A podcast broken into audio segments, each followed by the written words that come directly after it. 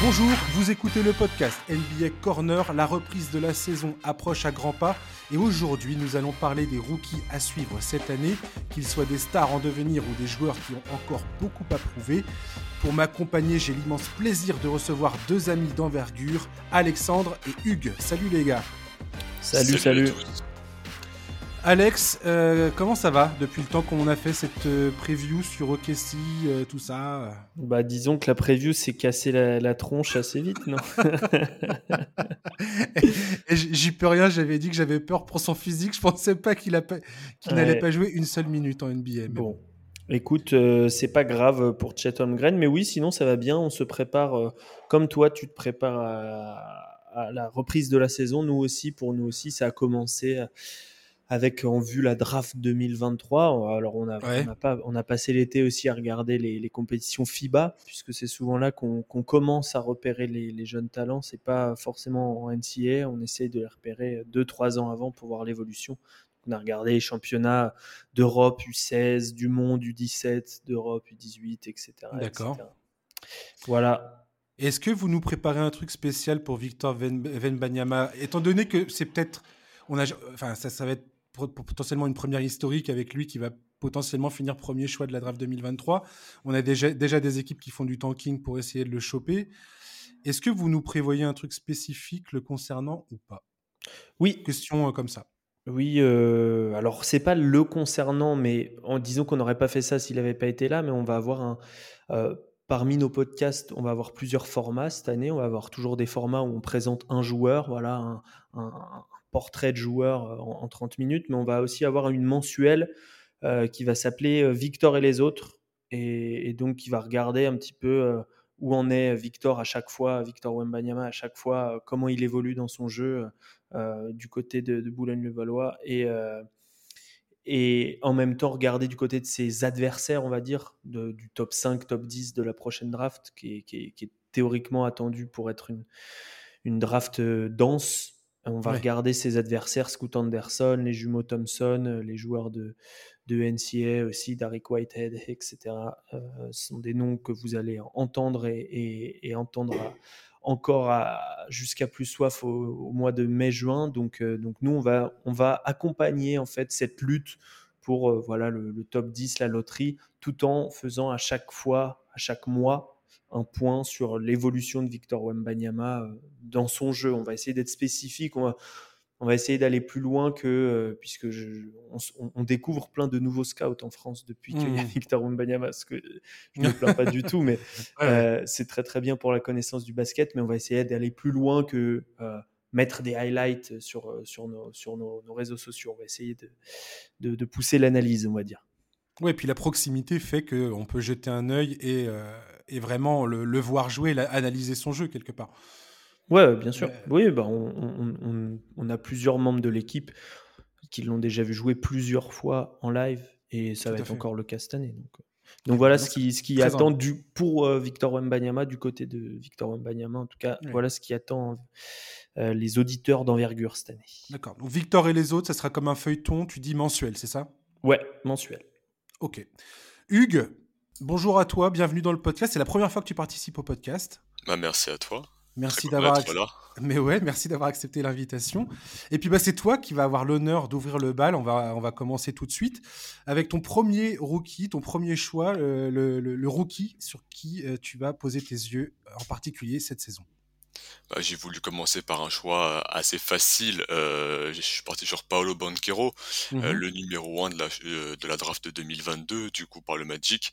j'ai pris ce joueur parce que d'une part je l'aime beaucoup, de deux parce que je peux me la péter en disant que chez moi il était un dans mon board, contrairement aux autres membres d'envergure, et voilà ça c'est pour les copains. et que c'est un joueur qui est attendu au Magic pour être euh, le porteur de balle offensif, le, en tout cas le créateur offensif attendu pour cette équipe qui est en reconstruction, euh, qui a eu beaucoup de difficultés. Et euh, on est sur un profil, je pars directement dans le profil, ça te va? Oui, bien sûr, bien sûr, tout à fait. On est sur un profil du coup de... Alors on définit pas trop par poste, mais on va le faire un peu. C'est un poste 4 euh, qui peut jouer petit 5, qui peut jouer très grand 3, euh, 2m08, 215 cm d'envergure, 106 kg. Un joueur qui comme le montrent ses, ses mensurations, qui est un buffle Euh, vraiment, c'est un mec qui sort de la NCA en ayant un physique dominant et en ayant mmh. dominé euh, son circuit. Il a joué à Duke, euh, l'italien, parce qu'il a une nationalité italienne. il est aussi américain, mais il jouera pour pour l'Italie. Ouais, d'accord. Il a la double nationalité. Exactement. Il nous il nous pètera un peu des dents.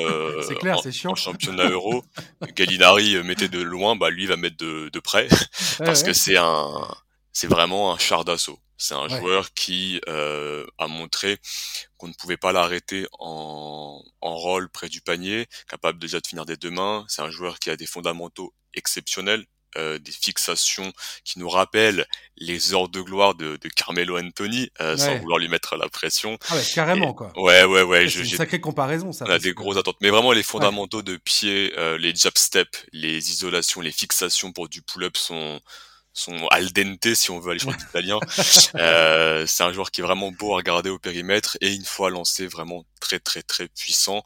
Euh, ce qu'on aime aussi chez lui, c'est que on a vu un mec, alors même s'il l'a pas trop fait à Duke, on était sur un système traditionnel avec des meneurs de jeu qui portaient le ballon, même si c'était moins bon, mais c'était un, c'était déjà le meilleur passeur de son équipe. C'est pas un mec trou noir, c'est pas un mec qui va juste essayer de scorer, c'est un gars qui peut créer sur pick and roll euh, collectivement déjà qui a plusieurs niveaux de passe qui est capable de faire la, bonne lecture euh, capable de faire la fixation et de balancer en extérieur etc si on doit aller sur des défauts un petit peu on va regarder le tir à trois points euh, pas que c'est un manche, pas qu'il est pas à droit, mais c'est pas sa spécialité. Il va avoir tendance à aller vers le panier s'il le peut. Il refuse des tirs à trois points ouverts.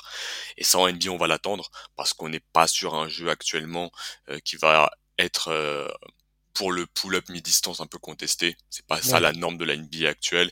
Et défensivement, même s'il est pas aussi catastrophique que ce qu'on a pu lire à gauche, à droite, ou que certains ont voulu montrer avec des highlights un peu parfois malhonnêtes sur le joueur, euh, on a un mec qui était la star de son équipe, qui défensivement est pas une foudre de guerre parce qu'il a un corps assez massif à déplacer, mais qui est quand même bien placé, qui peut être sur un bon second rideau, qui peut faire des efforts. Donc euh, voilà, c'est un vrai prospect hyper intéressant. C'était peut-être le meilleur Bolendler très haut de la draft, et c'est peut-être pour ça qu'il a été numéro 1 cette année. Ouais. Je voudrais savoir un petit peu comment tu vois son se passer son adaptation à NBA. Parce que souvent, comme tu dis, Paolo Banquero, c'est un mec qui va dominer euh, le circuit universitaire, ne serait-ce que par euh, physiquement, comme tu, comme tu le dis. c'est un gabarit.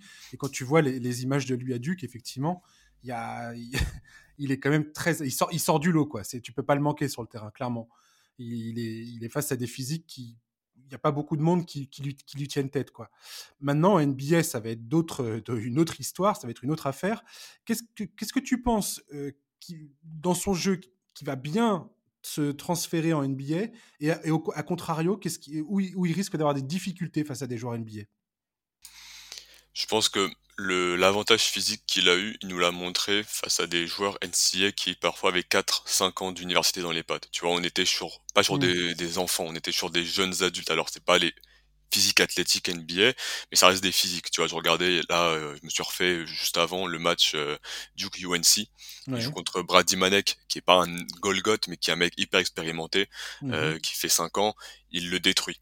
Euh, je pense que ce qu'il a montré en NCA en termes de dominance physique, avec sa technicité, avec son agilité, avec sa capacité à se repérer son corps dans l'espace. Tu vois, il a une bonne proprioception, il sait se placer, il sait où sont les autres, il sait comment contourner l'adversaire, comment le fixer, comment le spin, comment changer de main, etc. Euh, ça, je pense que ça va tout de suite ressortir au niveau supérieur, sachant qu'il aura des ball handlers normalement, euh, s'ils sont pas tous cassés euh, dans des places à, à Markel Fultz, mais euh, de, de, meilleure qualité, ce sera peut-être un, un, bon tremplin aussi pour euh, Jalen Suggs qui était drafté un an avant par le Magic. Ouais, tout à fait. Euh, qui, a, déçu d'ailleurs lui dans sa première saison euh, de rookie. oui, il a, il, a pas montré, euh, il a pas montré ce qu'il avait pu euh, laisser entrevoir à Gonzaga, mais à Gonzaga c'était un contexte idéal avec une équipe hyper compétitive. Donc là, tu te retrouves au Magic où c'est plus compliqué dans une dans une franchise qui n'essaye pas de particulièrement de gagner des matchs et euh, qui a pas de gros joueurs dominants. Donc Banquero pourra servir de point d'appui à ses coéquipiers, je pense qu'il peut rendre les autres meilleurs. Euh, là où ça va avoir besoin d'adaptation, ben, ça va être le rythme. Euh, on a vu un joueur en début de saison à Duke qui avait du mal à, à tenir sur 40 minutes, avec des fois des gros problèmes de, de transpiration, etc., de d'hydratation. Donc sur un rythme de 82 matchs, il va falloir prendre le pas pour lui. Tous les rookies, tous les rookies le, le, le, fameux rookie wall, le mur des rookies qui, qui frappe au niveau du All-Star Game, ils, sont beaucoup à, se le prendre en pleine poire quand même. Ah oui, c'est hyper violent. Bah, moi, tu vois, déjà, je fais une demi-heure de vélo, euh, je, je, suis claqué quand je dois passer à une heure. Bon, bah, et là, c'est pareil pour eux. Ils jouent une trentaine, quarantaine de matchs grand maximum. Ils en passent à 82 sur un temps hyper réduit. C'est la répétition, quoi. Ouais, c'est la répétition. En fait, c'est le fait de faire ça tous les, tous les deux jours, quasiment, voire des fois 24 euh, heures plus tard. Tu viens de produire un effort absolument monumental et il faut remettre le couvert euh, deux jours plus tard. Et souvent, après avoir fait, je sais pas combien d'heures d'avion, où tu es, dans des conditions. Alors, les mecs, ils voyagent bien, hein, mais, mais c'est quand même ils sont sur du jet lag permanent, quoi.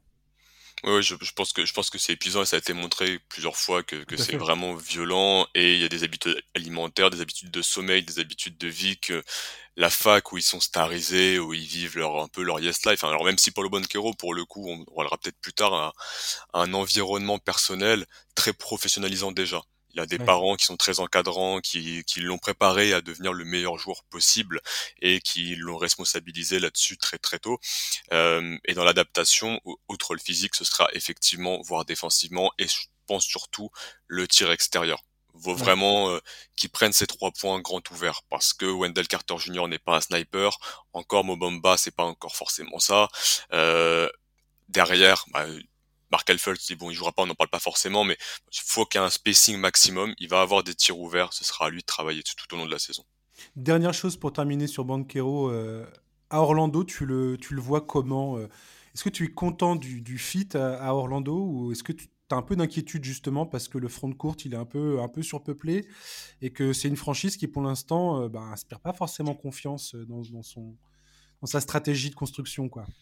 Je t'avoue que je assez content en réalité parce que c'est une équipe qui avait pas un joueur qui pouvait être la tête de proue d'une attaque euh, jusque là et les concurrents au, numéro 1 de la draft on pense à Chet Holmgren on pense à Jabari Smith étaient pas des ball handlers. Donc j'aimais bien mmh. j'aime bien l'idée qu'ils se disent ben on n'a pas une star il te faut une star, euh, même si elle n'est pas hyper prolifique dès sa première année en termes de d'efficacité, tu construis un jeu dessus et ça, ils sont allés le chercher avec Paulo Banquero. Donc je pense qu'il aura énormément de ballons.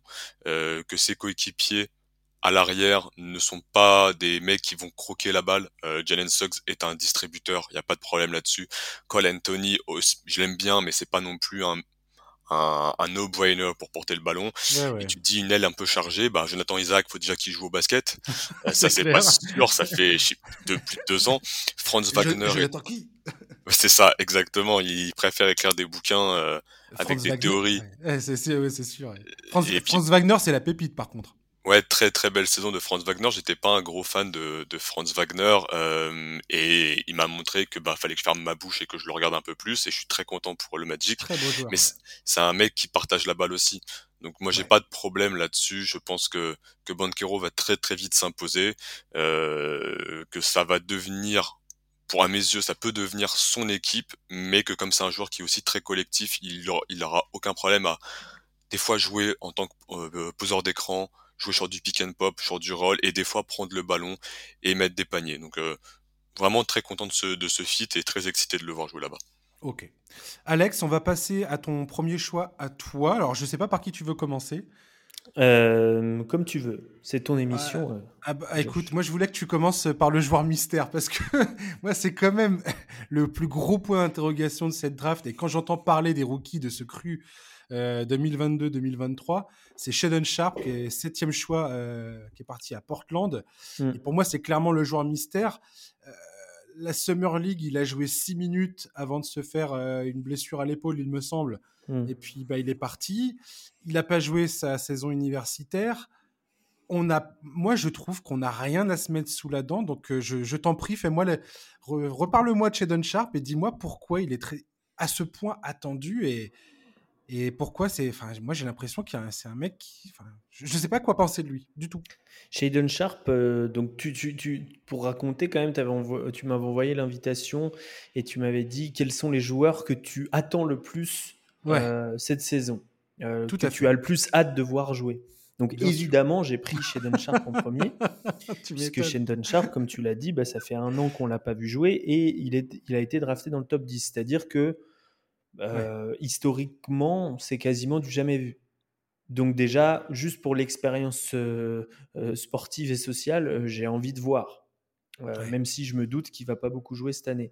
Maintenant, description rapide du joueur, pourquoi il est aussi attendu. Il a explosé un an avant la draft. En fait, il a explosé sur, sur le circuit d'été américain où il, mmh a, il a tout détruit pendant il y, a deux tournois différents, mais en gros, il shoot à, 40% à 3 points et en même temps, il met, il met 4 dunks incroyables par match. il est hyper facile offensivement. Et donc, il est passé de même, pas, même pas sûr dans le top 10 des meilleurs de sa classe d'âge à bon, bah en fait, c'est le meilleur. Ouais. C'est classé numéro 1 de sa classe d'âge. Et en fait, il devait se présenter à la draft que cette année, donc pour 2023, mais il s'est reclassé le tout sans jouer en université. Pour, pour être candidat à la draft, il faut avoir euh, validé ses crédits, diplômes euh, un, au moins un an avant le début de la saison d'après NBA. Donc, euh, donc ça a été fait pour lui et il faut être dans l'année de ses 19 ans. Il était dans l'année de ses 19 Enfin, il est actuellement dans l'année de ses 19 ans. Il a eu 19 ans à peu près au moment de la draft d'ailleurs. donc c'est un talent offensif. Souvent quand on scout, on, on se dit, ce joueur, je l'aime bien, tu vois. Ça arrive aussi quand on regarde un match où on ne connaît pas forcément les gens, on dit, putain, ce joueur, il est fou. je, je, l'adore. Et, et maintenant, nous, on essaye de se demander quand même, de se demander quand même pourquoi, pourquoi je l'adore. Et, donc, mmh chez Eden Sharp, moi, j'ai eu cette impression folle la première fois que je l'ai vu jouer, où, mais littéralement, hein, en cinq minutes, les cinq, premiers, les cinq premières minutes de son match, euh, il, est allé, il est allé chercher un alley-hoop, je dirais euh, un mètre au-dessus du cercle, peut-être. J'exagère peut-être, hein, sans doute, mais vraiment hyper haut, quoi. Euh, hyper impressionnant. Et l'action d'après, il remonte la balle, il s'arrête juste après le, le, cercle de l'entre-deux, donc il est à 10 mètres, et il fait une filoche. Et en deux actions. Athlétisme, capacité athlétique, explosivité et adresse et surtout adresse euh, en sortie de dribble, quelque chose qui est très rare Maintenant, euh, comme je te disais, je, je, pense qu'il va pas beaucoup jouer cette année. C'est ça serait normal qu'il joue pas, qu'il joue peu. Euh, donc, je l'attends un peu en G-League, mais sur le peu de temps de jeu. Déjà, s'il arrive à se faire une place dans le roster, ça veut dire quelque chose. Ça veut dire qu'il est compétitif. Parce que Portland, ils n'ont pas de temps à perdre à faire jouer des joueurs qui sont pas prêts pas prêt du tout. Tout à fait. Il faut qu'il soit un petit peu prêt. Euh, et, euh, et donc, s'il a ce petit temps de jeu, déjà, ça voudra dire qu'il a fait les efforts. Il y a des bons retours de, de, ce que j'ai vu du training camp et tout, mais je ne sais jamais quel crédit accorder à ce genre d'infos de, insider, on va dire. Bien sûr, euh, Mais ce que j'attends de lui cette année, offensivement, ça va pas être grand-chose, mais de montrer qu'il peut jouer loin du ballon. Donc ça veut dire intelligence dans les coupes, ça veut dire intensité dès qu'il a le ballon, puisque en high school, il avait tendance, et c'est normal quand on est aussi dominant, à bon, bah, je prends la balle, je fais un petit dribble en arrière, deux petits dribbles en arrière, j'appelle un écran. Non, il n'aura pas le temps de faire ça. Bien sûr. Et défensivement, ou même en général dans son jeu, je vais beaucoup regarder acceptation du contact. il, a des, il a des belles épaules, il, a, il a un beau gabarit, il est long, il a une très belle envergure par rapport à sa taille. Euh, tiens, je regarde vite fait. 2m12 d'envergure pour 1m98.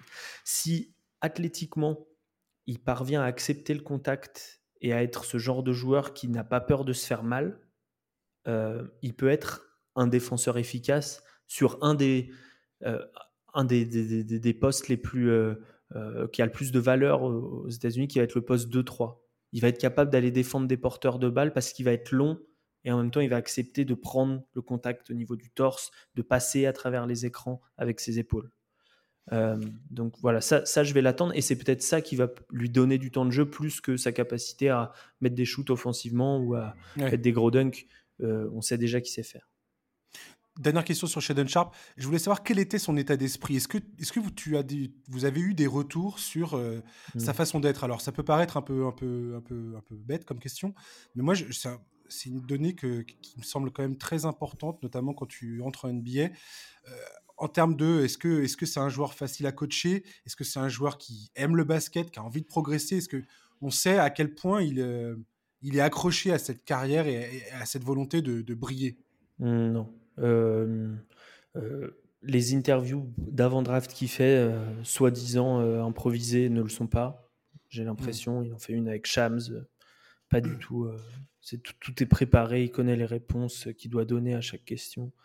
les indices qu'on a, c'est l'année à, à, Kentucky, où, mine de rien, il, se tape une année où il fait quasiment que de l'entraînement et visiblement, les, des, personnes qui sont allées voir les, entraînements de Kentucky, il y avait il y avait de l'intensité, il y avait de la discipline, il y avait de la compréhension aussi des, des formes de jeu euh, de, que, que, Calipari euh, pouvait, pouvait instaurer. Euh, j'ai entendu Damien Lillard dire qu'il était très à l'écoute. Encore une fois, il peut pas vraiment dire autre chose, Damien Lillard. Mais, mais écoute, il n'y a, pas, y a, y a pas de drapeau rouge à part l'entourage.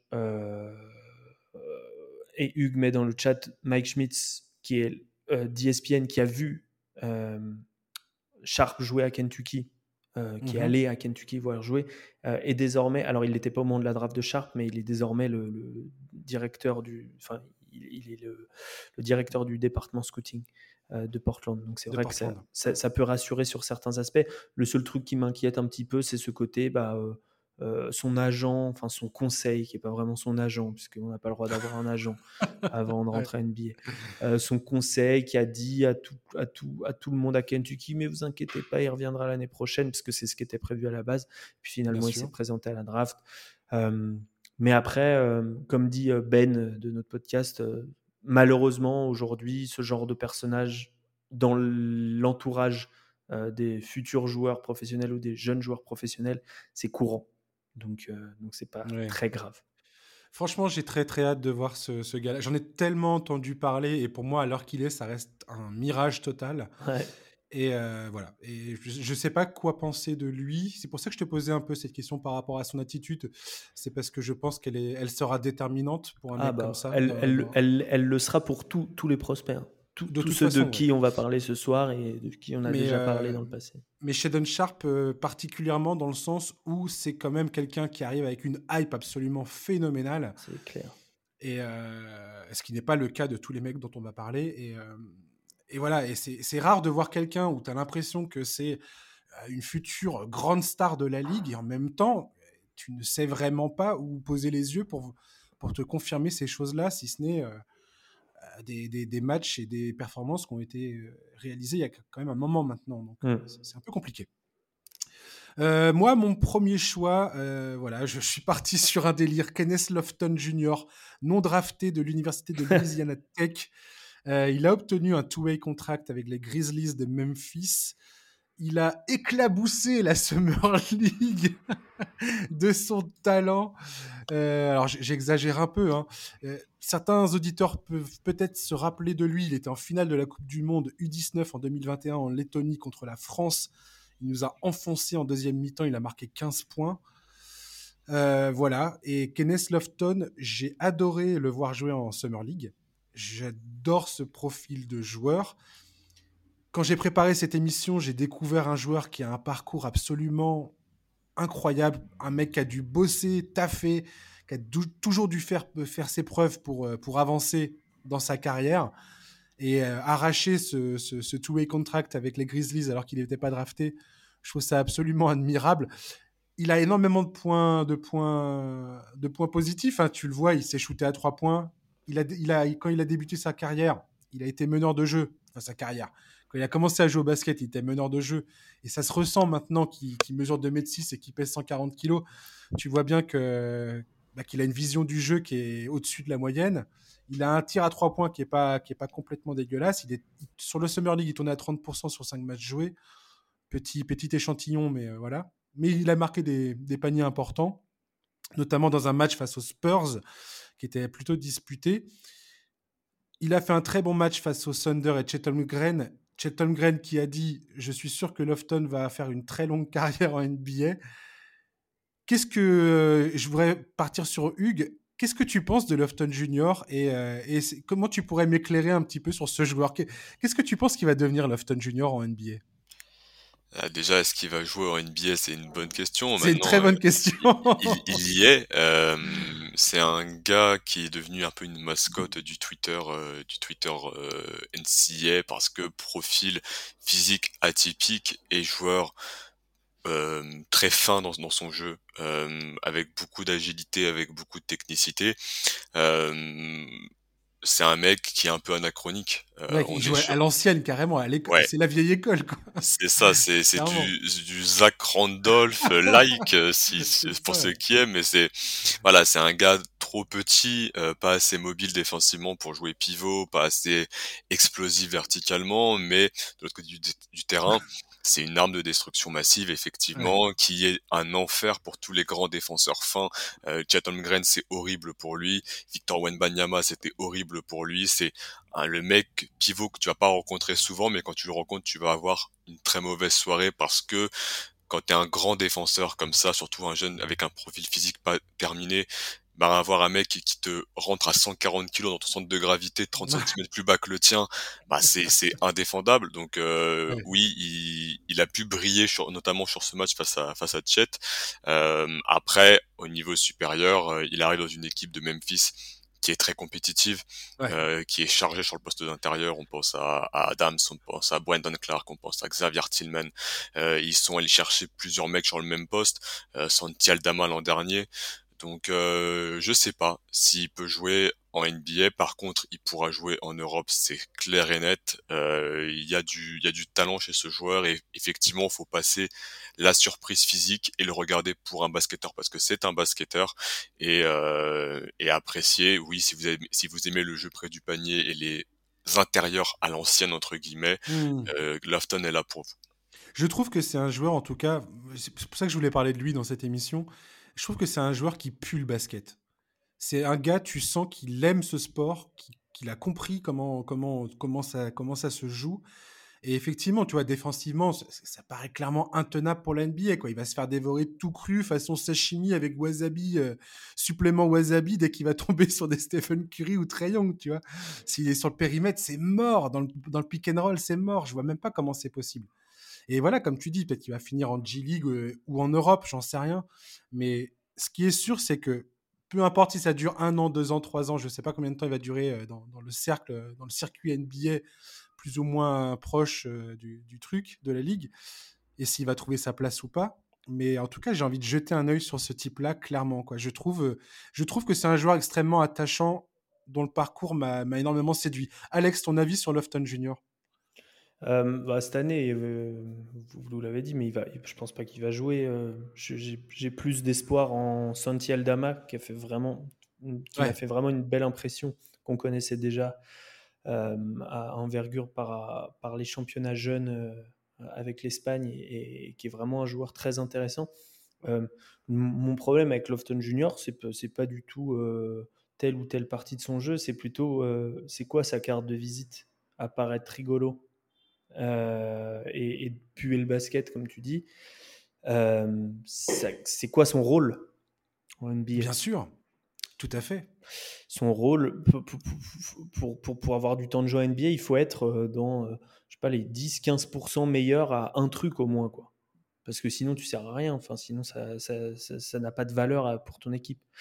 Et, et donc, Lofton Junior, tu l'as dit, il sait shooter à 3 points, mais enfin, piano, euh, le Fton Junior, il shoot à 20% sur sa deuxième saison l'année dernière, à 3 points sur un nombre de tentatives par match minime. Il alors, le seul truc avec ce joueur, et c'est ce qui fait que c'est un petit peu. Euh, euh, et, tu fais bien d'en parler, puisque ça fait appel à un, aspect presque hors, hors, de, de, tout argumentaire probable. Le seul truc, c'est que ça se voit, tu as raison, qu'il adore jouer et que pour ça, il progresse très vite. Il progresse très très vite. Son, son tir, euh, tu l'as dit, euh, les tirs qu'il met en, même s'il joue qu'à 30%, les tirs qu'il met en, en, Summer League, euh, c'est un énorme progrès par rapport à ce qu'il faisait avant. et, donc ça veut dire aussi qu'il a compris que son rôle en NBA passait par là. Alors après, il fait 2m01. On parle de Zach Randolph qui faisait 2m06. C'était un intérieur déjà undersize. C'est plus, un Charles Barkley, mais, ouais. sans le talent de Charles Barkley. Bah, sans l'explosivité surtout de Charles Barkley. Quoi.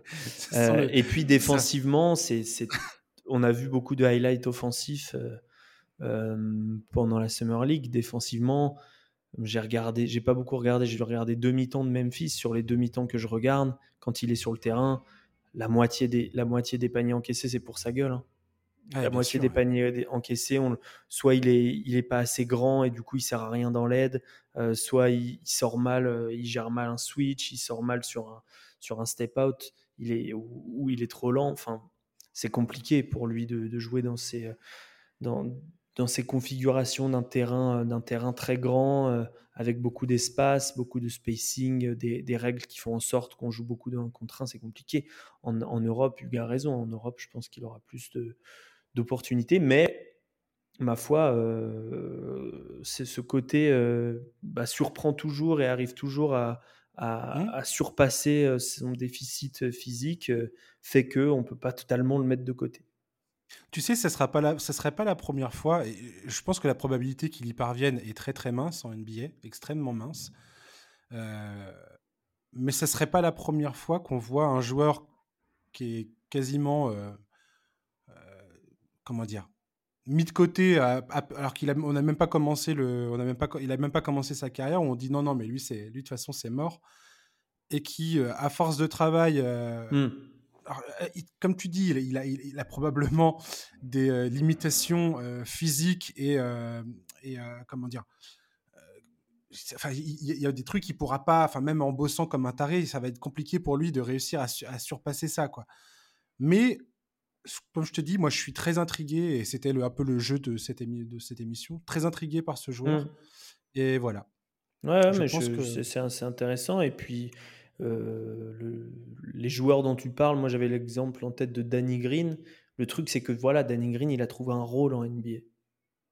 Euh, Tout à fait. Tu dis les joueurs qui ont, qui ont, été rejetés, puis ensuite ils sont revenus. Euh, généralement, c'est qu'ils trouvent un rôle. Peut-être que Kenneth Lofton va, va, trouver un rôle. On ne connaît pas le, le futur, l'évolution du jeu, du basket. C'est exactement, ce que, c'est exactement ce que tu as dit, Alex. Euh, c'est toi qui as posé la question euh, qui est centrale dans la carrière de Lofton. C'est c'est quoi son rôle en NBA Qu'est-ce qu'il fait euh, Qu'est-ce qu'il peut faire en NBA Aujourd'hui, tu as l'impression que c'est carrément un boulet pour toute le, enfin, défensivement notamment, c'est absolument injouable. Mais, mais qui sait? Mmh. Peut-être, peut-être, on ne sait pas. Voilà, en tout cas, moi, je vais, je vais suivre sa carrière euh, aussi courte euh, sera-t-elle peut-être. Je la suivrai. Hugues, ton deuxième, euh, ton deuxième gars. Je suis allé sur, je suis allé sur le physique. Je suis allé sur le charisme. Je suis allé sur, sur la belle gueule. J'ai pris Bénédicte Mathurin. Euh, le, le, Canadien québécois haïtien euh, drafté en sixième position par les par les mm. Pacers. Euh, le Brown James va devoir lui, lui prouver qu'il est plus fort que, que, lui. Exactement, il a il, il a déjà bien fait des belles déclarations notre ami Bénédicte Mathurin et ça ça pose un peu le personnage, c'est que c'est un mec qui a une énorme confiance en lui, euh, c'est parfait pour le pour pour la NBA qui est un sport d'ego, enfin qui est une ligue d'ego. Donc Mathurin est là-dedans et je l'ai choisi parce que tu demandais quel joueur on, a, voulait surveiller, quel joueur va, nous intriguer. Euh, j'ai pris ce mec euh, qui fait. Alors lui, c'est pas un one and done. Déjà, je voulais un mec qui était pas one and done. J'en ai pris deux dans ce soir, mais il fait deux ans à Arizona euh, dans la Pac-12 l'an dernier. Enfin, en première saison, il est remplaçant souvent. Deuxième saison, c'est la star de l'équipe dans une équipe très compétitive. On est sur un profil euh, de 2-3, de swingman, d'ailier, arrière ailier. Alors, il est pointé à 2m01 officiellement. J'avais l'impression qu'il était un plus un peu plus petit que ça. Moi, je l'avais à 1,98 visuellement, mais je, vais, je vais prendre les chiffres NBA, je vais prendre les chiffres avec chaussures. je vais pas aller les, les, les contester. Euh, ils ont des bons avocats, des meilleurs que les miens, j'en suis persuadé. Euh, il a une envergure de 210 cm, donc c'est un, un, un, mec qui est très long, 92 kilos. Si vous allez voir, alors parce que je disais que c'était une belle gueule, c'est pas qu'une belle gueule, c'est un, un physique. Ouais. C'est un physique très dessiné déjà, bien muscu, enfin bien musclé. comme mec. C'est ça. Euh, on a pu le voir avec l'équipe canadienne euh, dans les championnats jeunes. On a pu le voir avec Arizona. Euh, pourquoi je l'ai pris? Euh, Parce que c'est un joueur qui a toujours revendiqué vouloir être un créateur balle en main. Euh, vouloir mhm. être un initiateur de jeu, un porteur de balle, un, un voilà une, un point of attack. Euh, et dans le jeu, ça s'est jamais vu au niveau inférieur, que ce soit NCAA, que ce soit avec la team euh, nationale canadienne. Ce qu'on a vu par contre, c'est que c'était un vrai scoreur loin du ballon sur du shoot. C'est un excellent tireur euh, à trois points dans différentes situations qui, qui court très bien, capable de réaxer son corps, capable de tirer des deux côtés du terrain, capable de, de feinter un écran, de partir dans l'autre sens dans sa course et de remarquer un panier là-dessus.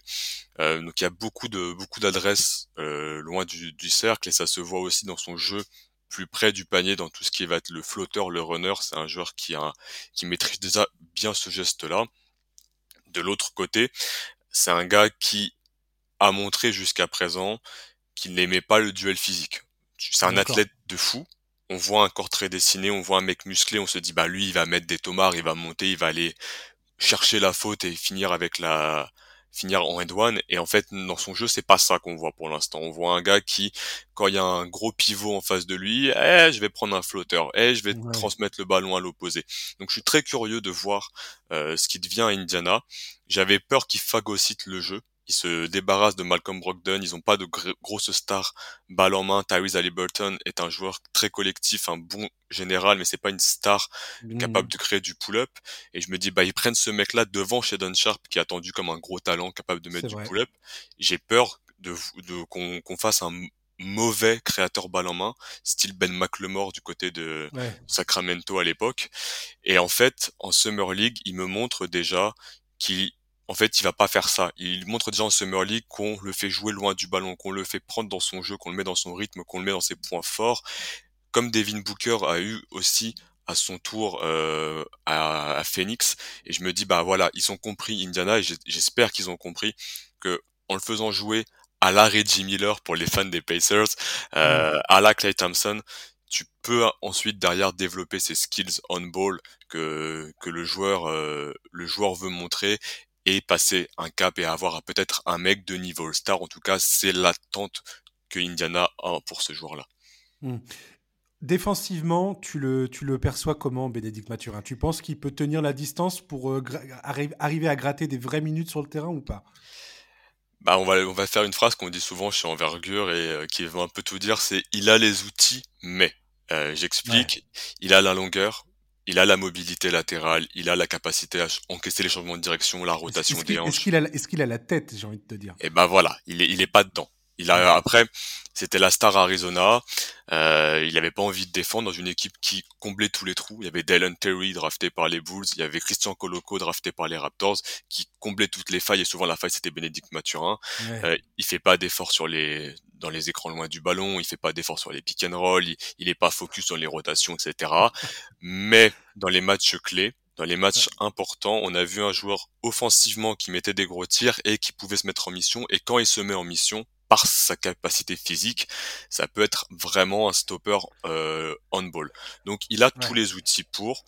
Faut se donner les moyens. Maintenant, il tombe à Indiana, qui est une équipe avec une mentalité euh, assez rigoureuse, avec Rick Carlisle qui est pas un coach euh, novateur, tu vois, qui est un coach à l'ancienne, donc euh, va falloir défendre, qui est pas une équipe qui vise énormément de choses. Mathurin, sa softness qu'on retrouve en attaque, on la retrouve aussi en défense. Je pense qu'il faut qu'il apprenne à apprécier le contact, euh, à y aller. Et peut-être que c'est l'environnement parfait en termes d'équipe, en termes de staff, pour pouvoir développer ça et développer le meilleur joueur qui puisse être. Moi, je suis très content du de là où il tombe et du coup euh, j'étais pas un fan du joueur je trouvais ça trop pour lui le, le top 10 déjà mais à Indiana peut-être que la formule est positive pour que ça marche c'est vrai que c'est une très bonne euh, question, cette histoire de coaching, euh, notamment de, bah, de, Rick Carlisle. Comme tu dis, c'est un peu l'ancienne école. Rick Carlisle est très exigeant. On l'avait vu à l'époque euh, de, Dallas avec Luka Doncic.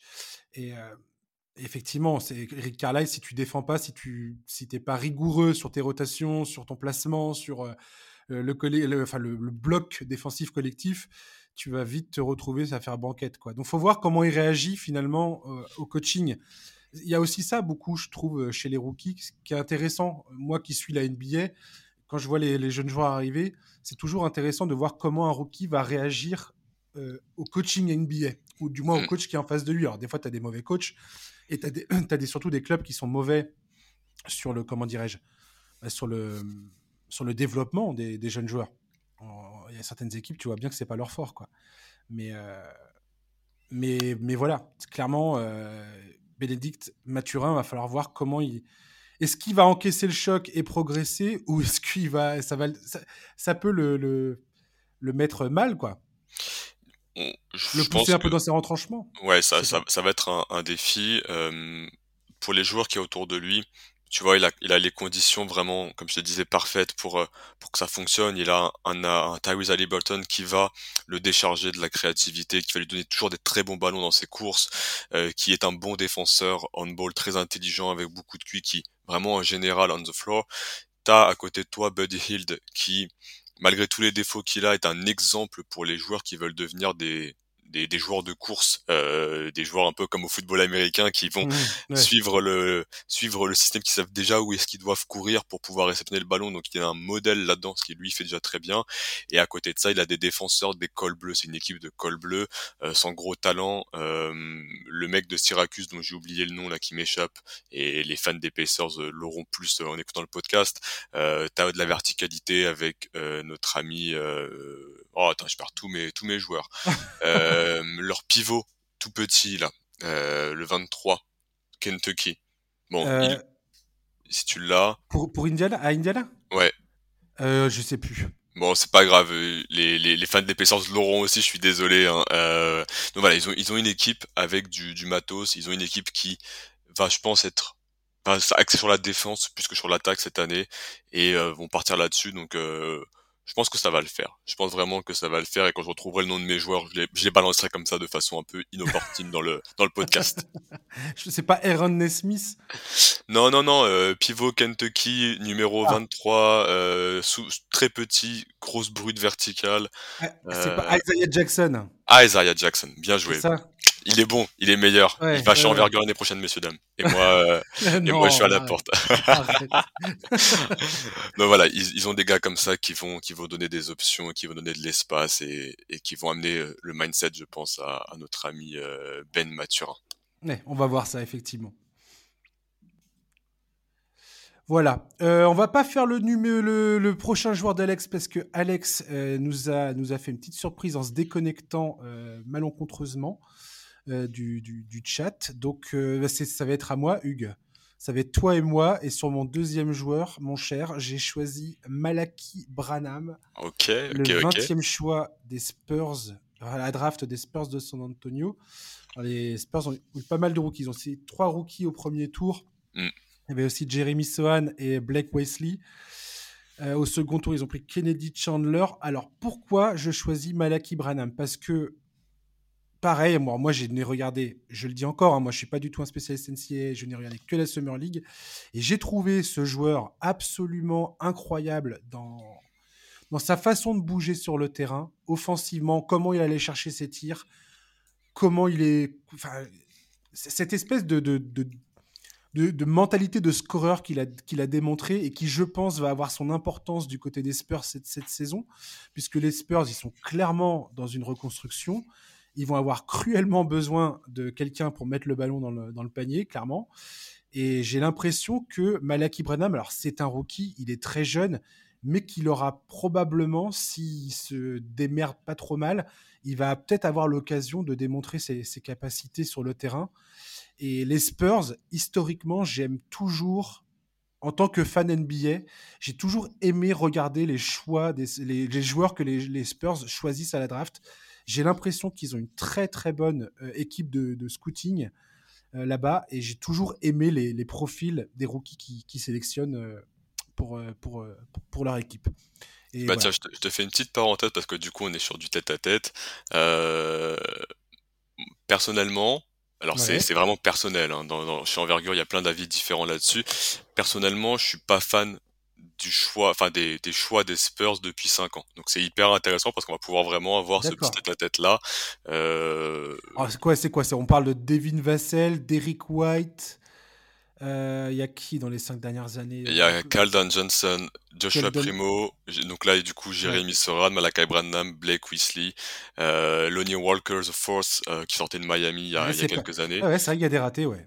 En fait, euh, je, te, je, te, donne mon, mon, petit point et ça va nous permettre après de parler de Malakai Branham et de faire un, une petite parenthèse de Spurs de, au global.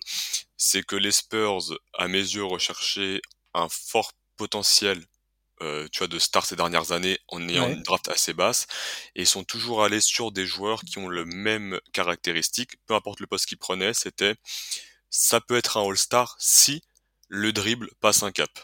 Et si tu regardes tous les joueurs qui prennent sur les cinq dernières années, tu retrouves toujours ce point commun. C'est un All-Star si le dribble passe un cap. Ils ont plein de force, ils ont d'énormes qualités et leur point, toujours leur point un peu faible, le, le poil à gratter, c'est le handle. Et, euh, et Malakai Branham, pour moi, ne fait pas exception à cette règle-là. Et donc, on peut, euh, on va pouvoir partir dessus.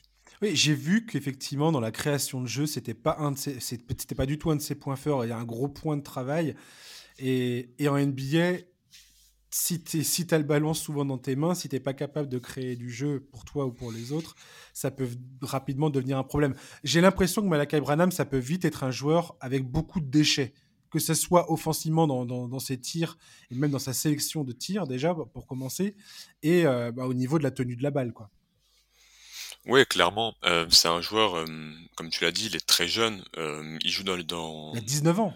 Il, joue, il a 19 ans, il est freshman, il n'est pas attendu dans son équipe à Ohio State, qui est un gros programme universitaire historique, mais qui n'est pas forcément un, un point fort cette année de la NCA. Euh, il joue avec EJ Idol qui est drafté et qui se pète euh, en Summer League malheureusement avec les Pélicans.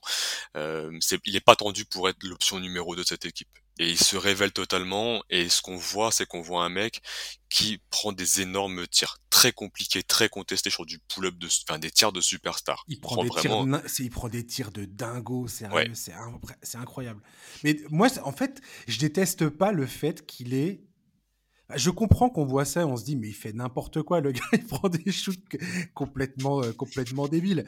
Mais avec un mec comme Greg Popovich, qui va, qui va, venir, euh, qui va venir un peu euh, polir, polir tout ça et, et lui dire, voilà, voilà où tu dois te trouver sur le terrain, ainsi de suite. Quand tu vois, malgré tout, l'efficacité qu'il avait offensivement sur ses stats globales, j'ai l'impression que tout espoir n'est pas perdu le concernant. Ah bah clairement, en fait, c'est ça que tu dis, c'est que il, avait de l'efficacité. Il prenait des tirs très compliqués, il a de l'efficacité, notamment près du panier où c'est un excellent finisseur près du cercle. On est, à quasi 70-75% près du cercle. Donc c'est un très bon finisseur. Le truc que dont j'avais peur, c'est qu'il est attendu parfois loterie euh, en se disant que ça allait être un ball handler. Parce qu'il a été ball handler à Ohio State et que on voulait peut-être un porteur de balle. Et pour moi, c'est pas ça, à la Kai Branham. Pour moi, ça peut mmh. être un excellent finisseur, ça peut être un mec qui peut débloquer des situations avec des gros tirs, mais je voulais pas qu'on qu'on le prenne pour être le Messi balle en main. Euh, les Spurs, j'ai pas l'impression qu'ils voient ça parce que les Spurs, ils sont dans une optique de reconstruction où ils vont mettre plein de jeunes sur le terrain. Ils vont donner le ballon à des mecs qui n'ont pas forcément la capacité, euh, notamment Josh Primo qui qui semble être leur gros projet euh, handball. et Devin, Vassell aussi. Devin euh... Vassell dans du pull-up mi-distance qui, qui fonctionne bien. Peut-être qu'Eldon Johnson qui pourrait passer un cap et là ce serait énorme pour eux. Et on va voir qui s'en sort le mieux. Et ils sont dans cette, dans cette un peu tambouille là et c'est hyper excitant. Euh, Malakai Branham, pour moi, ça va être, enfin, il faut qu'on le développe dans les optiques de finisseur XXL. Ils en ont peut-être plein, mais il faut qu'on en fasse un finisseur très bon, qu'on développe, tu as dit sous Popovic, le choix des tirs, qu'on développe le placement, qu'on développe le tir à trois points qui va être essentiel. On est actuellement sur des trop petits volumes en NCA, tu vois, il en prenait un par match. Il va falloir prendre plus de tirs à trois points. Il faut que défensivement, on mette à profit ce corps qui peut être exceptionnel pour défendre les 1, 2, 3, qui peut être un enfer, et qu'on le polise. Donc c'est un joueur qui, je pense, euh, tombe à la, une bonne place euh, mmh. Il tombe pas trop haut, il a pas trop de pression sur ses épaules. Il tombe dans un environnement où de toute façon il va avoir des opportunités. Et au mieux, au mieux, on en parlera comme un comme un style parce que comme tu l'as dit, il y a des capacités à mettre des tirs kobiesques et euh, si on développe la propreté, la vision de jeu et, le reste, on peut peut-être avoir un, un ball handler d'ici 3-4 ans. C'est ça l'exercice qui est amusant avec euh, les, les, les, rookies. Moi, c'est ça qui. Parce que tu as l'impression que tout est possible. Mm. C'est-à-dire que de, dans 2-3 ans, potentiellement, euh, si le gars a toujours des sélections de tirs qui sont absolument affreuses, qui se prend pour Kobe Bryant, mais qu'il il lui arrive même pas, il sait même pas le huitième du joueur que, Kobe a été, effectivement, on sera tous là à rigoler en disant, mais le mec, il est ridicule, tu vois. et, la carrière de, Malakai Branham, bah, elle sera quelque part un peu sur, sur ses rails et puis on verra ce que ça donnera. Mais, mais le fait aujourd'hui qu'il soit capable d'avoir cette, cette, cette mentalité de, de prendre ces tirs-là et d'oser les prendre, c'est à double tranchant. Ça peut être une très bonne chose, ça peut être très encourageant parce que c'est quelqu'un qui déborde. Et tu, tu, parlais tout à l'heure que la, la, NBA, c'est une ligue d'ego.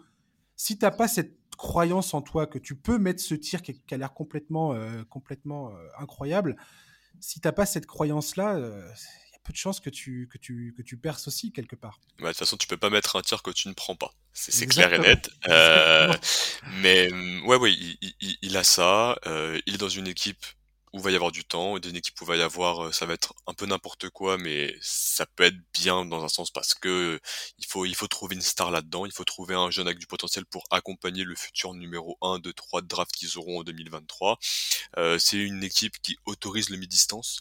Euh, Malakai il a fait sa saison et son lycée sur du mi-distance et aux Spurs, contrairement à notre équipe, euh, je pensais à, à Washington avant l'an dernier qui prenait pas mal de joueurs de mid-range et qui laissaient pas leurs joueurs prendre des mid-range. Bon bah chez les Spurs tu pourras les prendre.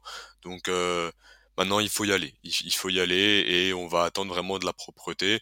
Euh, je pense que la balle elle sera surtout dans les mains cette année de Devin Vassell, Joshua Primo et mmh, peut-être peut-être euh, notre ami Caldon Johnson pour tenter un, un baroud mmh. d'honneur euh, kowaiesque. Euh, si Alex il arrive là-dessus, il se dire qu'est-ce qu'il raconte, qu'est-ce qu'il raconte? Mais euh, mais Malakai Branham a surveillé. On l'avait 14e sur notre big board. Donc c'est qu'il y a beaucoup de gens qui y croyaient et, euh, et donc euh, bah, allez go go Spurs, il faut y aller. Ouais, de toute façon les Spurs quoi qu'il arrive ça va être une équipe intéressante à suivre. En tout cas de, de mon point de vue à moi. Alors pourquoi tu as, envie de suivre une équipe qui potentiellement va terminer dans, les, dans le fin fond du classement? C'est des équipes qui, pour moi, faut suivre parce que d'une, c'est peut-être euh, la future équipe de Victor. Mm. Euh, et que, voilà, c'est le projet, en fait. Quel projet va se dessiner aux, Spurs à la fin de la saison? Comme tu disais, aujourd'hui, ils sont avec euh, un espèce de d'éventail de joueurs sans, sans, trop d'expérience. Il va y avoir des, des, des choix à faire, des sélections à faire et, ça va être intéressant de voir comment ils sont utilisés sur le terrain et qui arrive à, tirer sa, son épingle du jeu quelque part. C'est toujours intéressant à suivre. Alex, tu es de retour ou pas? Tu nous entends? Je suis là. Oh la vache. Oh, ça fait du bien. Oh, oh là, oh, patron, ça, me, ça me soulage. C'est, cette voix limpide. Alors vas-y, Alex, ton, ton deuxième joueur, c'était qui, toi? C'était Edge Griffin, il me semble.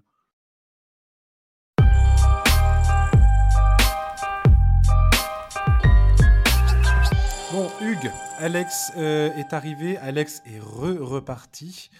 Voilà, décidément, la connexion ne veut pas. Et quand ça ne veut pas, ça ne veut pas. Ton troisième joueur, Hugues, ça va être à toi. C'est parti. Yes. Euh, bah moi, je suis parti sur euh, encore un joueur qui, qui divise, un joueur euh, excentrique. Je suis allé prendre euh, Tyree Eason, qui a été drafté par euh, les Houston Rockets. Je suis pas allé chercher notre ami Jabari Smith, qui est le numéro choix de la draft, enfin troisième choix de la draft, mais je préfère prendre son compère. 17e choix, 17e, et qui du coup porte le numéro 17. On est sur ce genre de mecs-là qui font, ah ouais, vous avez pris 16 mecs avant moi, bah, ah ouais. ça, va être marqué sur le maillot. Euh, Tyree Eason, pour ceux qui ne le connaissent pas, c'est un joueur qui a fait deux saisons NCA deux saisons assez mouvementées. Une première du côté de Cincinnati qui est une mid-major, euh, comment dire, euh, assez assez bonne, mais qui est pas un, gros, un énorme programme, une énorme écurie. Mmh euh, à la fin de la saison, donc lui il est sur le banc. À la fin de la saison, le coach euh, se fait se fait licencier, donc il décide de partir. Ça arrive souvent en NCA. Il change de fac. Il a reçu une offre euh, de la part de LSU. Euh, les Tigers donc de Louisiana State qui pour le coup là sont un très gros programme de SEC notamment de foot américain mais aussi de basket hein, qui ont vu dans leur rang le grand Shaquille O'Neal ouais dans l'ancien temps. Il sort du banc. C'est un sixième homme. Euh, il fait 2m07, 220 cm d'envergure, 100 kg, donc un bon gros babar bien physique. Euh, il sort du banc et c'est un fou furieux. C'est vraiment, un, moi je l'appelle Tower Eason parce que il, Pas mal. il, écoute, il écoute. Ouais, je, fais des calembours hein, de ah, gauche à droite. Bon, ça. euh, il, il écoute pas les consignes du coach. Euh, il est assez incontrôlable, mais il est hyper puissant, hyper dominant, il finit fort près du panier, il défend excellemment bien. Il te, il te prend bune à bune, il te dit tu marqueras pas et tu ne marques pas. C'est un athlète très impressionnant dans, toutes les dimensions, mmh. latéralement, puissance, verticalement, il te monte dessus, il t'empêche de marquer. Enfin, c'est vraiment un, un, un beau bestiau avec beaucoup de basket en main et il manque de juste de maintenant un, un cadre canalisant. Et pourquoi je, je le choisis? Parce que j'ai l'impression en Summer League qu'aux Rockets, ils ont très bien compris ce que ça allait être. Ça va être leur chien fou. Il, est, il a été absolument impressionnant. Il a été énorme. Il a été énorme. Comme tu dis, Tare ouais. tu le vois sur le terrain et tu te dis, mais c'est quoi ce, c'est quoi ce gap Puis au bout de, du troisième windmill qui te fait en pleine tête et une interception que tu n'as pas vu venir, que personne n'a vu venir, et la bonne passe et le. Et il se bat, il se bat comme un diable sur le terrain. C'est extrêmement, euh, extrêmement captivant, quoi. Oui, il est, il, est partout, il est, il est, il est partout, il est tout le temps là et il met une pression de fou et je pense que, enfin, ce que j'ai compris du Media Day des Rockets, il va potentiellement starter très vite. On est sur un projet jeune, on est sur un projet de reconstruction, on est sur euh, une équipe qui aussi avait l'air de manquer de cadre. Moi, j'avais très peur de, cette combinaison avec euh, Kevin Porter Jr. qui a pas l'air d'être un exemple de, de général bien dans ses baskets, Jalen Green qui est beaucoup dans le dans le show off, dans le dans le bling bling, même si sur le terrain on a vu un athlète euh, très impliqué, mais voilà, on n'est pas sur un mec hyper euh, non plus hyper cadré. Il y a Tarison qui arrive en plus. J'avais très très peur de ce combo totalement explosif. Mmh euh, maintenant, ça peut être une pièce de reconstruction vitale parce que tu as besoin d'avoir un mec qui défend dans une équipe jeune et lui va défendre. tu vas avoir un mec qui va faire tout le sale travail mmh. près du panier que Jabari Smith, qui est plus dans le périmètre, euh, va refuser de faire. Et ça peut être un gars qui va très vite en efficacité parce que le corps est développé. Euh, lui, il a un corps NBA. Premier jour, il, il, tombe sur Kawhi Leonard, il défend dessus. Il tombe sur euh, Yannis Antetokounmpo, il défend dessus. Il se prend 30 points sur la gueule peut-être, mais il y va. Et euh, t'as besoin de ce mec, de mec comme ça. Exactement. ouais. T'as trop besoin d'un mec comme ça. Ouais, c'est trop important. Si tout se met en place chez lui, si le tir, parce que c'est le tir extérieur qui est vraiment une question pour nous, si le mmh tir extérieur prend, euh, tu as peut-être un potentiel qui aurait pu être top, top 5, voire top 10, enfin top 10 plutôt, voire top 5 euh, de cette QV qui manquait de talent. Euh, nous, la question vraiment, c'est le tir à trois points et la lucidité sur le terrain, le, le, le côté euh, coachable du joueur. Euh, Après, on n'a pas de, tu vois, on connaît pas en dehors des parquets, on sait pas qui c'est. Je, je vais pas inventer une vie de de thug euh, à, à dealer GTA et à ramener des flingues, j'en sais rien. Euh, je parle du joueur sur le parquet. Moi, j'ai vu un garçon très peu discipliné. Euh, par contre, j'ai l'impression qu'on a un groupe compétiteur, qu'on a un mec qui aime jouer au basket, qui aime être là, et des fois ça suffit pour avoir un, un très très très grand joueur. Et encore une fois, encore, euh, encore un projet très intéressant, les Houston Rockets, euh, avec Kevin Porter Jr., avec Jalen Green. Toute cette équipe-là donne, euh, donne envie de les suivre, même si ça risque de perdre encore une fois beaucoup de matchs, mm. parce que l'inexpérience, parce que voilà, quand tu as 20 piges, qu'est-ce que tu veux C'est ça qui est beau avec le basket, c'est que c'est un, un, sport, un sport d'expérience si t'as pas un peu de bouteille, tu sais, tu sais pas, tu sais pas quoi faire en fait. Ouais, clairement. Tu vas, tu vas au physique, tu vas à l'envie quoi. Mais, euh, mais ouais, je, les Rockets, très très bon projet et j'ai hâte de voir ça. C'est une équipe qui va, je pense, qui va beaucoup courir, euh, qui va avoir beaucoup de transitions, qui va avoir beaucoup de n'importe quoi. Euh, mais tu vas avoir besoin de socle. Je pense que Jabari Smith sera assez safe dans le profil. Je sais pas si c'est un un potentiel parce que des fois il était décrit comme un numéro 1 draft. Pour moi c'était pas un numéro 1 draft mais pourquoi pourquoi tout le monde l'a projeté si haut Jabari Smith? Parce qu'il a mis des tirs incroyables. Parce qu'il a été en facilité sur du sur du pull-up euh, mi-distance sur du 3 points sur euh, sur de la vivacité. Euh, il avait enfin il était vraiment trop facile et euh, c'était excitant. Euh, nous on était un peu plus bas. On n'était pas sur le, le 1 comme les Américains l'avaient parce que on mettait en avant son incapacité euh, à se créer son propre tir, enfin en tout cas se créer son accès au panier. Euh, dans le dribble, c'était trop compliqué. Dans le l'acceptation du contact encore une fois pour aller finir sur quelqu'un c'était un peu compliqué et la question pour Jabari Smith qu'on se pose pour la parenthèse mmh. beaucoup c'est défensivement euh, beaucoup voient un 4 très mobile, en tout cas un mec qui peut défendre au périmètre très mobile, et d'autres comme moi euh, voient un futur poste 5. Euh, et là, pour le coup, s'il arrive à devenir poste 5 et à encaisser le contact défensivement à poste 5 en amenant ce spacing, c'est le pivot ultime en 2022-2023 pour jouer en NBA. C'est le fantasme du, du, du 5, euh, enfin du 5 out, où tout le monde peut tirer à 3 points. Et là-dessus, ça lui donne énormément de valeur. il va falloir qu'il se développe physiquement dans ces cas-là. Il a déjà pris, paraît-il, depuis sa draft 3,5 cm. Moi, j'avais écrit un article où je disais que quand il jouait pour les U16, il était ailier, il faisait 2m01. Euh, C'était un ailier Swiendy. Et euh, on l'a vu à la fac, euh, c'était un poste 4-5 intérieur euh, assez puissant, papa pivot NBA. Hein. Mmh, et mmh, aujourd'hui, il, approcherait les 2 mètres, les 2 mètres 10. Donc le, le, fantasme est permis en tout cas sur le gros poste 5. Yes. On va parler de mon troisième joueur à moi, justement, pour rebondir par rapport à ce qu'on est en train de dire là concernant Jabari Smith, parce qu'il y avait ce, ce trio de tête, Holmgren, Banquero, Jabari Smith. Quatrième choix de la draft, ça a été Keegan Murray par les Kings de Sacramento. Tout le monde s'est payé la tête de Sacramento, encore une fois, en disant Ah, mais vous avez choisi ce mec-là beaucoup trop haut. Euh, jamais de la vie, c'est un quatrième choix de draft. Il y avait bien mieux à prendre. On leur a fait la leçon. Keegan Murray s'est pointé en Summer League. Il a marché sur tout le monde. Il, était, il a terminé MVP de, de cette Summer League. On est d'accord, la Summer League, c'est la Summer League. Il n'y a, pas de, a pas de problème là-dessus. Euh, on a déjà vu des mecs taper des, des, perfs pas possibles en Summer League et puis rien faire plus tard. Je suis en train suis pas en train de tirer des conclusions hâtives concernant qui gagne Murray. Cependant, il a quand même démontré une sacrée maturité dans son jeu. Je trouve que c'est quelqu'un qui a l'air de tu peux eh, voilà comme on dit il est NBA ready quoi j'ai l'impression que demain, il va commencer à jouer dans la ligue. Il est prêt à, être, à, apporter quelque chose sur le parquet, clairement. Quoi. Et d'intégrer de, une rotation pour jouer 10, 15, 20 minutes sur le, sur le parquet. Mm. Keegan Murray, est-ce que tu as été surpris par le, euh, le fait qu'il soit quatrième choix? Est-ce que tu as compris les critiques qui étaient dirigées envers les Kings?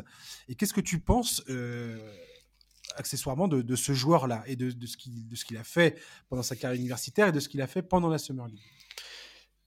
Keegan Murray, il euh, y, a eu la rumeur pendant longtemps qu'il allait être quatrième choix de la draft. Tu vois, et pour ESPN, il était numéro 4. Donc les Américains le, le valorisaient beaucoup. Euh, donc ça veut dire qu'il avait quand même une certaine cote. En France... Euh, Toi, dans ton board, il était où? 15 ou 20 entre 15 et 20, je crois. Donc, tu te rends compte quand même de la différence? Ouais, alors, parce que du coup, en France, sans nous jeter des fleurs ou quoi que ce soit, euh, on a passé beaucoup de temps à dire attention qui gagne Murray. Euh, et je vais expliquer pourquoi attention qui gagne Murray, c'est pas un top 5 de draft, voilà nos arguments. Et beaucoup de gens se sont ralliés à ça, et beaucoup de gens ont tiré des conclusions un peu comme nous. Euh, et t'as eu du coup cet engouement, cette boule de neige où tout le monde a dit ah les Kings vous êtes des bouffons, vous avez pris Gagne Murray en 4, euh, c'est stupide j'avoue que le soir de la draft, quand il y a la draft, je dis putain c'est pas possible, ils l'ont fait alors qu'il y avait des mecs, enfin surtout ça pour moi le problème c'est qu'il y avait des mecs avec bien plus de potentiel derrière. Le truc c'est que les Kings, ils visent les playoffs. Ils l'ont annoncé, ils disent on est on a le quatrième choix très bien, mais nous on veut aller en playoffs. Il nous faut mmh. un mec, comme tu l'as dit, qui est NBA, NBA ready. Kylian Murray, c'est un sophomore, mais c'est un vieux sophomore. Il a déjà 22 ans. C'est ça. Donc en réalité, il a quasiment l'âge d'un senior. Euh, il fait une première saison un peu sous les radars parce que la star de l'équipe, Luca Garza, qui est euh, meilleur joueur de l'année en NCA, détruit tout. Et donc, il n'a pas les spotlights.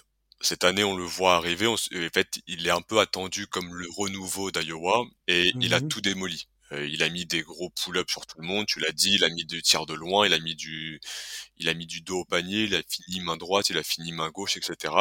Il a été vraiment dominant euh, à Iowa. Et il l'a montré aussi en Summer League qu'il avait été dominant. Euh, la question que nous on se posait, c'est quel est le rôle de Keegan Murray en NBA mmh. Qu'est-ce qui fait Keegan Murray en NBA Est-ce que c'est un potentiel top 4 euh, Pour moi, il n'a pas la capacité de créer du jeu balle en main. Pour moi, c'est pas un joueur qui va pouvoir t'amener des points euh, sur de la fixation, sur du pull-up. Donc, euh, ça baissait clairement sa valeur et c'est pour ça qu'on l'avait 15-20. Moi, je voyais un, joueur de pick and pop qui allait faire du pick and pop, pick and roll, qui allait être un bon coéquipier, mais c'était pas un top 4.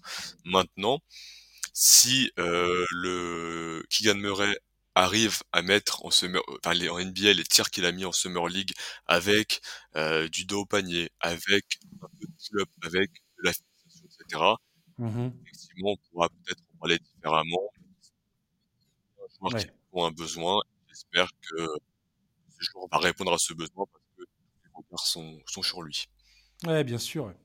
Ouais, au final, j'ai l'impression que ce qu'on reproche à Keegan Murray, c'est euh, c'est le ou enfin ce qu'on reproche aux, Kings en prenant Keegan Murray, c'est de ne pas avoir choisi un joueur sur son potentiel. Ouais, exactement. Sur, potentiel, enfin voilà, potentiellement ce joueur peut devenir une une superstar de la NBA sans qu'on en sache absolument rien, qu'on soit bien d'accord. Hein. Le nombre de gens qui se trouvent complètement euh, tous les ans à la draft, il y en a énormément quand même. Bon, ceci étant dit, je, je peux comprendre qu'on se dise, bon, les Kings, c'est ce que tu dis. Eux, ils veulent faire les playoffs. D'autres disent, mais c'est pas de, pas le moment de faire les playoffs. Et vous devriez continuer à construire votre votre effectif parce que pour l'instant, vous n'avez pas vraiment de franchise player. Du moins, du moins votre votre projet, il est pas clair. Mais, comme tu dis, la franchise, elle, c'est pas comme ça qu'elle fonctionne aujourd'hui. Eux, c'est l'équipe qui a qui le plus long drought en NBA fait, c'est l'équipe qui n'a pas participé aux playoffs depuis le plus longtemps. Et aujourd'hui, clairement, l'objectif premier de cette franchise, c'est d'accrocher les playoffs. Et Keegan Murray est potentiellement le joueur le plus prêt à les aider immédiatement. C'est pas un, mec à développer sur 3-4 ans. C'est un gars qui demain va arriver, enfiler ses baskets, euh, euh, rentrer sur le terrain et puis être performant. quoi. C'est ça, exactement. Ils, avaient, ils cherchaient un ailier. Il n'y avait pas 3000 des ailiers à cette draft, effectivement. C'était une draft euh, avec voilà peu de potentiel. On voulait Jaden Ivey. On voulait peut-être on voulait ce genre de gars, ils se sont dit bah non, c'est pas ce dont on a besoin. On, a échangé Burton pour récupérer Sabonis, c'est pas pour récupérer notre arrière à développer derrière. On veut un partenaire euh, à notre ami euh, à notre ami Harrison Barnes, ça suffit pas. Donc euh, nous on croit en Fox Sabonis pour aller en playoff, on a besoin d'un d'un fort ailier à, mettre à côté qui peut défendre, qui peut mettre des tirs, c'est Keegan Murray. Donc on jugera euh, le choix des Kings euh, d'ici 1, 2, 3 ans. Euh, on verra où ils en sont et on verra à ce moment-là aussi où est le joueur individuellement et où sont les mecs qui ont été, enfin, qui ont été pris après lui. Ivy, Sharp, Mathurin et j'en passe. Donc voilà, c'est. C'était pas leur timeline. Bon bah voilà, on est, nous on n'est pas fan de la draft au fit, surtout pour les Sacramento Kings, surtout en quatrième position euh, maintenant j'entends les objectifs sportifs. Mmh, tout à fait. Comme tu dis, on jugera, on jugera sur pièce au moment où, enfin, dans les dans les 1, 2, 3 ans à venir, euh, à partir du moment où on verra quels joueurs euh, sont, encore, sont encore dans la ligue, quels joueurs ont vraiment un impact, quels joueurs ont complètement dévissé et sont partis pour devenir des role players, voire ne plus faire partie de la NBA, parce qu'on oublie souvent que la durée d'une carrière NBA c'est quand même assez court. Donc pour la, pour la plupart des joueurs tout du moins. Donc on verra ça. Alex, est-ce que tu es de retour ou pas du tout? Je crois que oui. Oh alors je vais te demander, Alex, je suis désolé, euh, voilà, les problèmes de connexion. Là, nous, on a passé un peu, un peu de temps à parler de, bah, de nos joueurs. Est-ce que tu peux nous faire, sur tes deux joueurs qui te restaient à présenter, un petit condensé sur, ces, sur, ces, sur, sur tes deux choix, s'il te plaît? Je fais l'un après l'autre ou les deux L'un après l'autre. Très bien.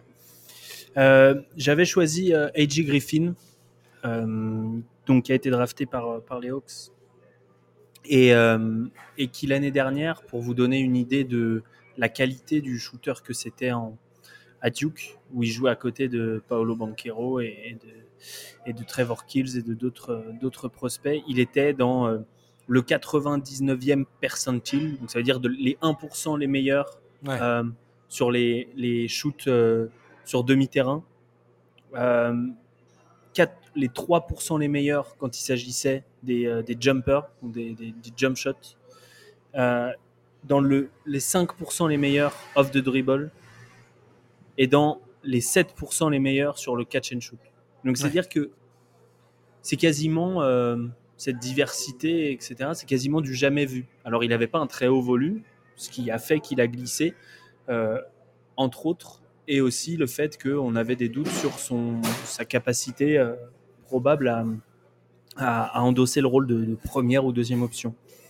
Maintenant, là, il va être à Atlanta. Atlanta, donc il y a euh, un des cinq meilleurs créateurs pour les autres de, NBA. Et quand je dis cinq, je suis gentil.